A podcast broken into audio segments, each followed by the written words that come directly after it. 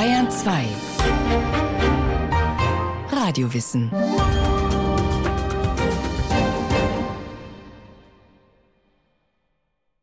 Das große Missverständnis zwischen Afrika und der Geschichtswissenschaft zeigt sich bereits ganz am Anfang. Also ganz am Anfang der Geschichtswissenschaft. Am 26. Mai 1789 hält ein gewisser Friedrich Schiller seine Antrittsvorlesung an der Universität von Jena mit dem Titel Was ist und zu welchem Ende studiert man Universalgeschichte? Der Saal ist völlig überfüllt. Schiller ist zu diesem Zeitpunkt längst als Schriftsteller berühmt. Außerdem ist das Fach neu. So neu, dass der Historiker Schiller offiziell eine Professur für Philosophie bekommt. Denn Lehrstühle für Geschichte gibt es noch nicht. Die Geschichtswissenschaft beginnt gerade erst, sich als akademische Disziplin herauszubilden. Schillers Antrittsvorlesung findet ein begeistertes Publikum. Dass sie so lebendig wirkt, liegt auch an einem rhetorischen Kniff. Schiller zählt nicht nur die Errungenschaften der abendländischen Geschichte auf, sondern er kontrastiert sie immer wieder mit einem anschaulichen Gegenbeispiel. Die nach seinem Wissen völlig unzivilisierten Weltgegenden außerhalb Europas. Südamerika, der Südpazifik, Afrika. Was erzählen uns die Reisebeschreiber nun von diesen Wilden? Manche fanden sie ohne Bekanntschaft mit den unentbehrlichsten Künsten, ohne das Eisen, ohne den Pflug, einige sogar ohne den Besitz des Feuers. Manche rangen noch mit wilden Tieren um Speise und Wohnung.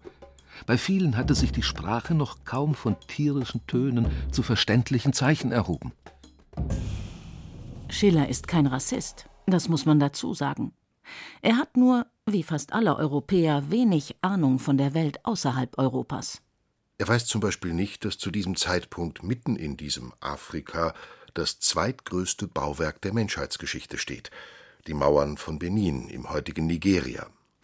Eine mächtige Festungsanlage, die weltweit nur von der chinesischen Mauer übertroffen wird. Er weiß auch nichts von den Staaten an den großen Seen, den Königreichen Bunyoro und Buganda und Ruanda, ihren komplexen Kulturen und ausgefeilten staatlichen Strukturen. Und dass es in Afrika, und zwar nicht nur in Ägypten, antike Hochkulturen gab, die bereits 2000 Jahre vor seiner Zeit große Leistungen vollbrachten, auch das ist Schiller völlig unbekannt. Seine Idee von Universalgeschichte ist eine Geschichte des Abendlandes. Dass irgendwelche Afrikaner dazu irgendetwas beizutragen haben könnten, ist offenbar selbst für einen der klügsten Köpfe des späten 18. Jahrhunderts kaum vorstellbar. Das ändert sich auch im 19. Jahrhundert nicht. Beispiel Hegel. Der berühmte Philosoph formuliert 1837 einen Gedanken über Afrika, der sich in den nächsten eineinhalb Jahrhunderten großer Beliebtheit erfreuen wird. Afrika, der Kontinent ohne Geschichte. Jenes Afrika ist, soweit die Geschichte zurückgeht, für den Zusammenhang mit der übrigen Welt verschlossen geblieben. Es ist das in sich gedrungene Goldland, das Kinderland, das jenseits des Tages der selbstbewussten Geschichte in die schwarze Farbe der Nacht gehüllt ist. Die Vorstellung, Afrikaner könnten irgendwas äh, entwickeln oder zur Menschheitsgeschichte Entscheidendes beitragen, das erschien den meisten Zeitgenossen einfach absurd oder unmöglich. Andreas Eckert, Professor für afrikanische Geschichte an der Humboldt-Universität Berlin. Sicherlich gab es auch nicht so furchtbar viele Quellen, aber der Hauptgrund ist, glaube ich, doch ein zutiefst rassistisches Denken. Und für ihn war Afrika etwas Unbekanntes, etwas anderes, das er vor allem mit dem Sklavenhandel und der Sklaverei verband und damit auch sehr stark ein zeitgenössisches Bild transportierte, das Afrika als Opfer auch des Sklavenhandels zeigte, aber eben als irgendwie erbärmlichen Kontinent, wo eigentlich nichts passiert. Natürlich ist so ein Afrika-Bild für die europäische Öffentlichkeit auch durchaus praktisch. Denn im 19. Jahrhundert liefern sich die Europäer einen kolonialen Wettlauf um Afrika. Briten, Franzosen und Portugiesen annektieren große Gebiete. Der belgische König sichert sich den Kongo als Privatkolonie. Und gegen Ende des Jahrhunderts tauchen auch noch die Deutschen auf und besetzen die paar Landstriche, die noch übrig sind. Und wenn das so arme Primitive sind dort in Afrika, geschichts- und kulturlos, dann ist es natürlich völlig in Ordnung, sich ihre Länder einzuverleiben. Und die verquere Logik des Kolonialismus geht sogar noch einen Schritt weiter. Es ist nicht nur natürlich, es ist sogar die verdammte Pflicht eines zivilisierten Europäers. Die Bürde des weißen Mannes. Das Bild vom geschichtslosen Kontinent hält sich noch lange, und das, obwohl mit den Kolonialherren auch die ersten europäischen Wissenschaftler nach Afrika kommen, darunter auch ein paar Historiker. Das Interesse an afrikanischer Geschichte ist allerdings immer noch überschaubar. Aus mehreren Gründen. Zum einen traut man den Afrikanern nicht zu, allzu viel Geschichte zu haben. Zum anderen versteht man die afrikanischen Sprachen noch zu wenig und Schrifterzeugnisse gibt es kaum. Das hält die Historiker und Sprachforscher aber nicht davon ab, wilde Theorien über die Geschichte Afrikas aufzustellen. Eine der bizarrsten und mit Sicherheit die von den Auswirkungen her tragischste dieser Theorien ist die sogenannte Hamitentheorie. Sie hat ihren Ursprung in den Überlegungen des englischen Forschungsreisenden John Henning Speke. Speke hatte bereits Anfang des 19. Jahrhunderts eine Expedition angeführt, die sich auf die Suche nach den Quellen des Nils machte. Dabei drang er bis ins Gebiet des heutigen Uganda und Ruanda vor. Dort traf er, für ihn überraschend, auf äußerst komplexe Gesellschaftsstrukturen, die er sich nur dadurch erklären kann, dass dort unterschiedliche Stämme nacheinander eingewandert seien. Für ihn und seine Nachfolger war dadurch klar, die Geschichte Afrikas musste eine Geschichte von Wanderungsbewegungen sein.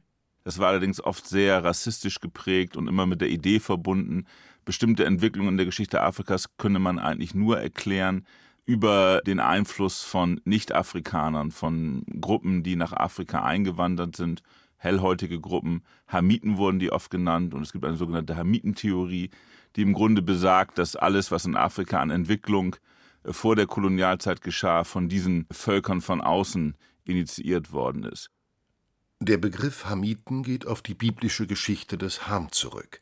Ham, ein Sohn des Noah, wird darin von seinem Vater verflucht, wobei sich der Fluch nicht direkt auf ihn bezieht, sondern auf seine Nachkommen.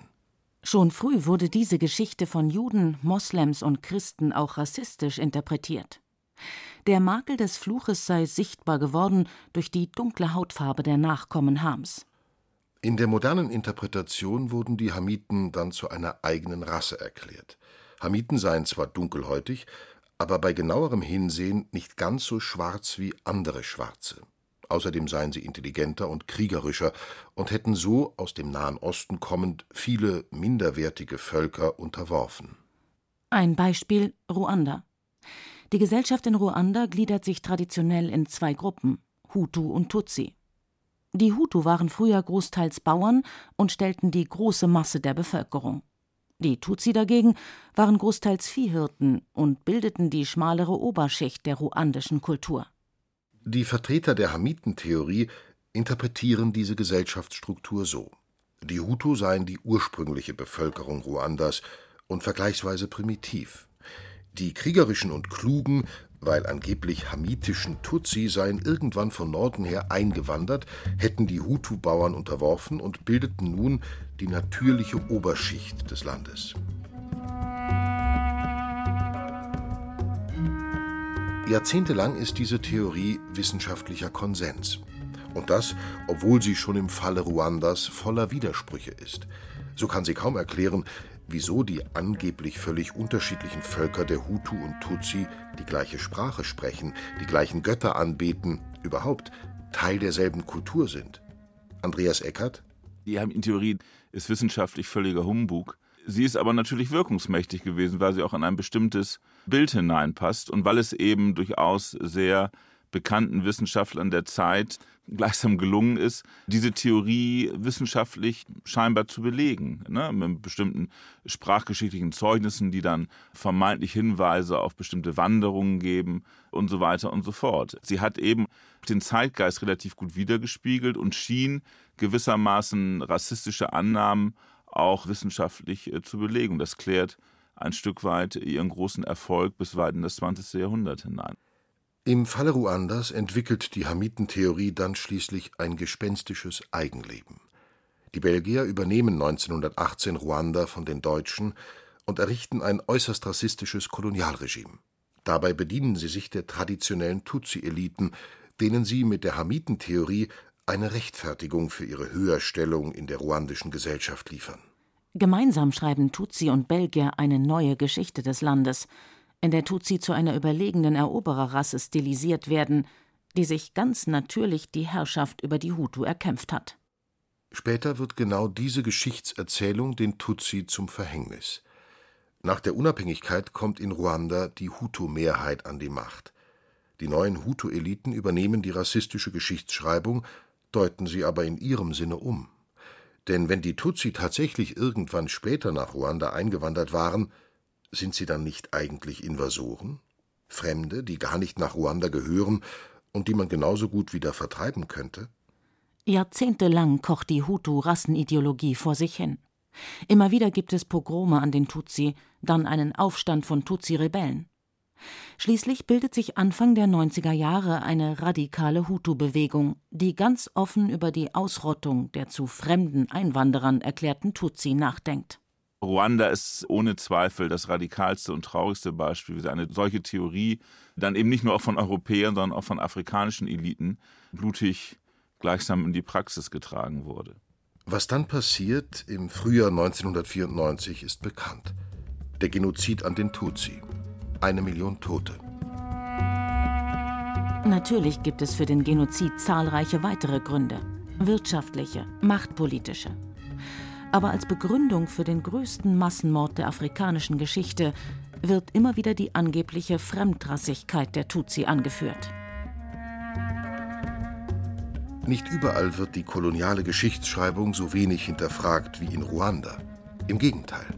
Als in den späten 1950er und frühen 60er Jahren die meisten afrikanischen Staaten unabhängig werden, ist das Interesse an der eigenen Geschichte groß.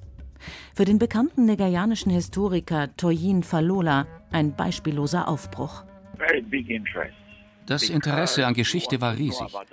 Wir wollten unsere Vergangenheit erforschen und wir wollten dieses Wissen nutzen, um uns weiterzuentwickeln. Wir wollten, dass die Geschichte eine wichtige Rolle in unserem Bildungssystem spielt. Und natürlich ging es auch um die Rolle der Geschichte für den Aufbau unserer Nation. In vielen afrikanischen Staaten entwickelt sich eine eigene Geschichtswissenschaft. Von den Europäern übernimmt man wissenschaftliche Methoden, ohne sich allerdings die europäischen Geschichtsdeutungen zu eigen zu machen. Mündliche Erzählungen werden von einigen dieser Historiker erstmals als gleichwertige Quellen akzeptiert. Und die alten Quellen, die Reiseberichte und Kolonialgeschichtsbücher, werden sozusagen gegen den Strich gelesen, also analysiert und hinterfragt. Toyen Falola das war eine Generation vor mir. Da gab es großes Interesse an dem, was man Nationalist Historiography nannte. Die Idee dahinter ist zu argumentieren, dass Afrikaner in der Vergangenheit große Zivilisationen geschaffen haben. Ägypten, Mali, das Reich von Ghana. Die Forscher wollten zeigen, dass Afrikaner durchaus in der Lage waren, ihren Kontinent zu verwalten und eigene Führungsschichten hervorzubringen. Die Vertreter dieser nationalistischen Geschichtsschreibung konzentrieren sich stark auf die positiven Errungenschaften afrikanischer Völker. Viele von ihnen betätigen sich nebenbei auch als Schriftsteller oder Politiker. Zahlreiche europäische Geschichtsdeutungen werden auf einmal von afrikanischen Wissenschaftlern völlig auf den Kopf gestellt. Und nicht nur das. Auch in Europa und den USA beginnt in den 50er und 60er Jahren ein Umdenken weg vom Rassismus hin zu einer neuen, weniger vorurteilsbelasteten Art der Geschichtsschreibung. Einer der bekanntesten und zugleich umstrittensten afrikanischen Historiker dieser Zeit ist der Senegalese Sheikh Anta Diop. Der hat betont, dass das alte Ägypten viele Impulse gesetzt hat, die nachher die Griechen gleichsam geklaut und als ihre eigenen ausgegeben haben. Also dass die Wiege der Zivilisation eigentlich in Ägypten und damit in Afrika spielt. Um das ganze Argument noch zu verstärken, hat er behauptet, dass eben ein Großteil des äh, alten Ägyptens von einer schwarzen Bevölkerung bevölkert war. Und das ist natürlich äh, etwas, was sich äh, wissenschaftlich als kaum haltbar erweist, zeigt aber nochmal sehr deutlich auch diesen Versuch jetzt in besonders radikaler Weise, auch die Geschichte gleichsam zu politisieren und für die Gegenwart relevant zu machen, indem man eben sagt, wir haben eine glorreiche Geschichte und an diese Geschichte müssen wir jetzt nach dem Joch der Kolonialzeit wieder anknüpfen. Bei Sheikh Anta Diop lassen sich Geschichtswissenschaft und politischer Aktivismus kaum trennen. Drei Parteien gründet er im Laufe seines Lebens, von denen allerdings nie eine die Regierung stellt. Seine Schriften sind leidenschaftliche Manifeste gegen die europäische Geschichtsdeutung. Heute ist zwar die Universität der senegalesischen Hauptstadt Dakar nach Diop benannt, doch seine radikalen Interpretationen teilen nur noch wenige afrikanische Forscher. Auf den großen Aufbruch der 60er Jahre folgt in den meisten afrikanischen Ländern die große Ernüchterung. In einigen Staaten brechen schon kurz nach der Unabhängigkeit blutige Bürgerkriege aus.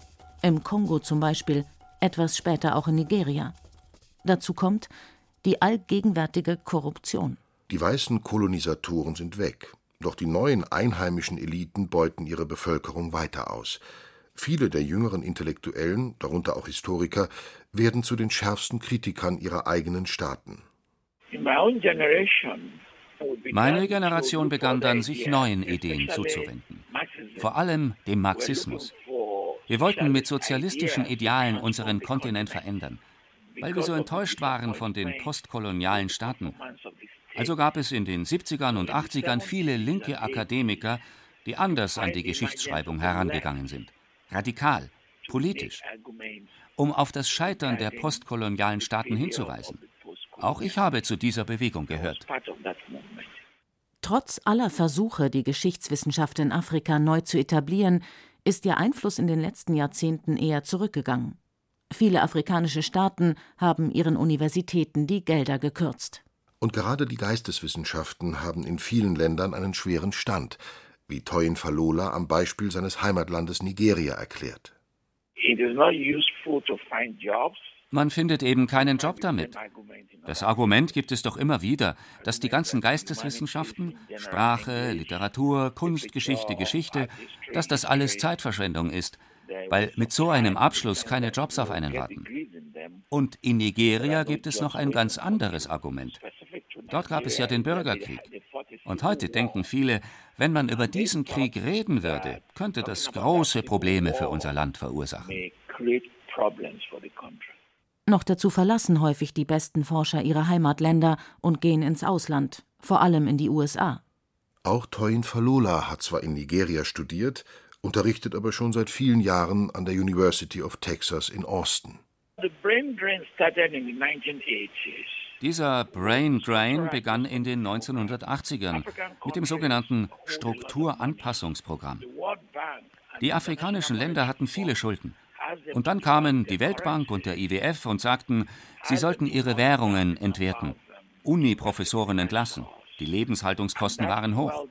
Da begannen afrikanische Ingenieure, Ärzte und andere Akademiker, Afrika zu verlassen und in den Westen zu gehen.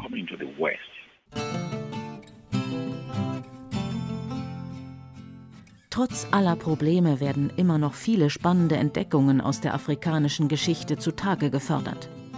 Das ist auch der Archäologie zu verdanken. Lange hatten sich europäische und amerikanische Archäologen in Afrika ausschließlich für Ägypten interessiert.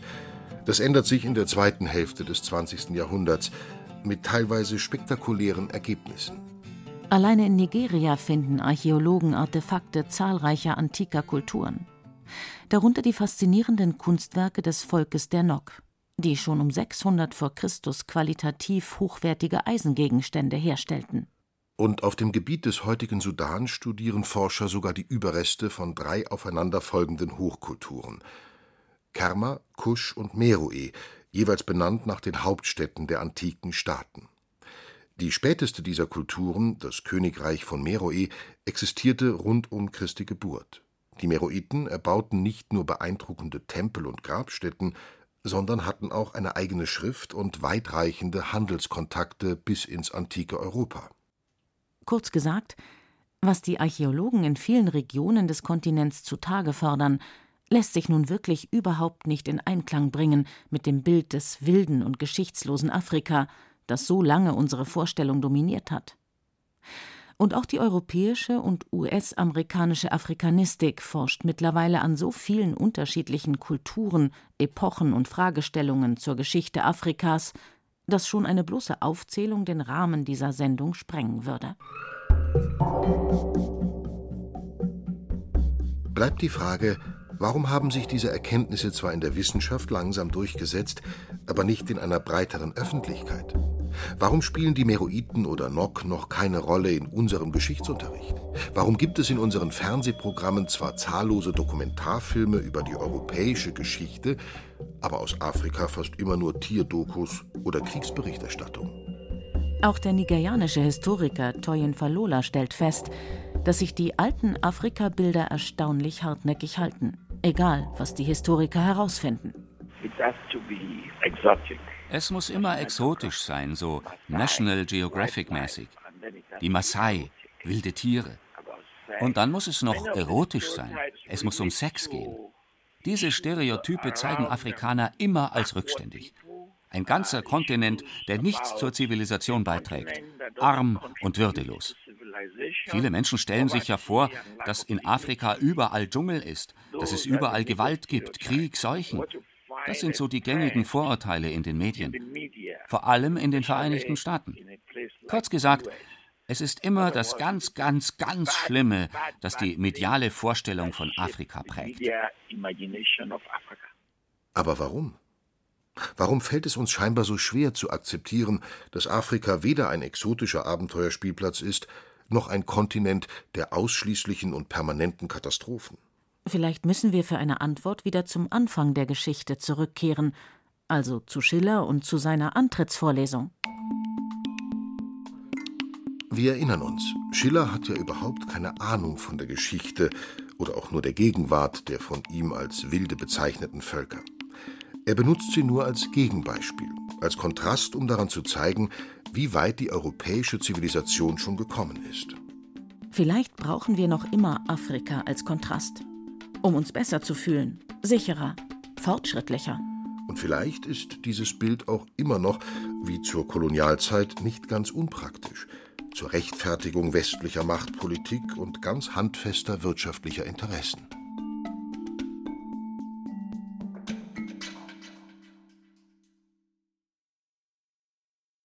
Sie hörten Der Blick der anderen Afrikas Geschichte aus der Sicht des Westens von Klaus Urich. Es sprachen Katja Amberger, Stefan Wilkening, Heinz Peter und Friedrich Schloffer. Technik Monika Xenger, Regie Sabine Kienhöfer. Eine Sendung von Radio Wissen.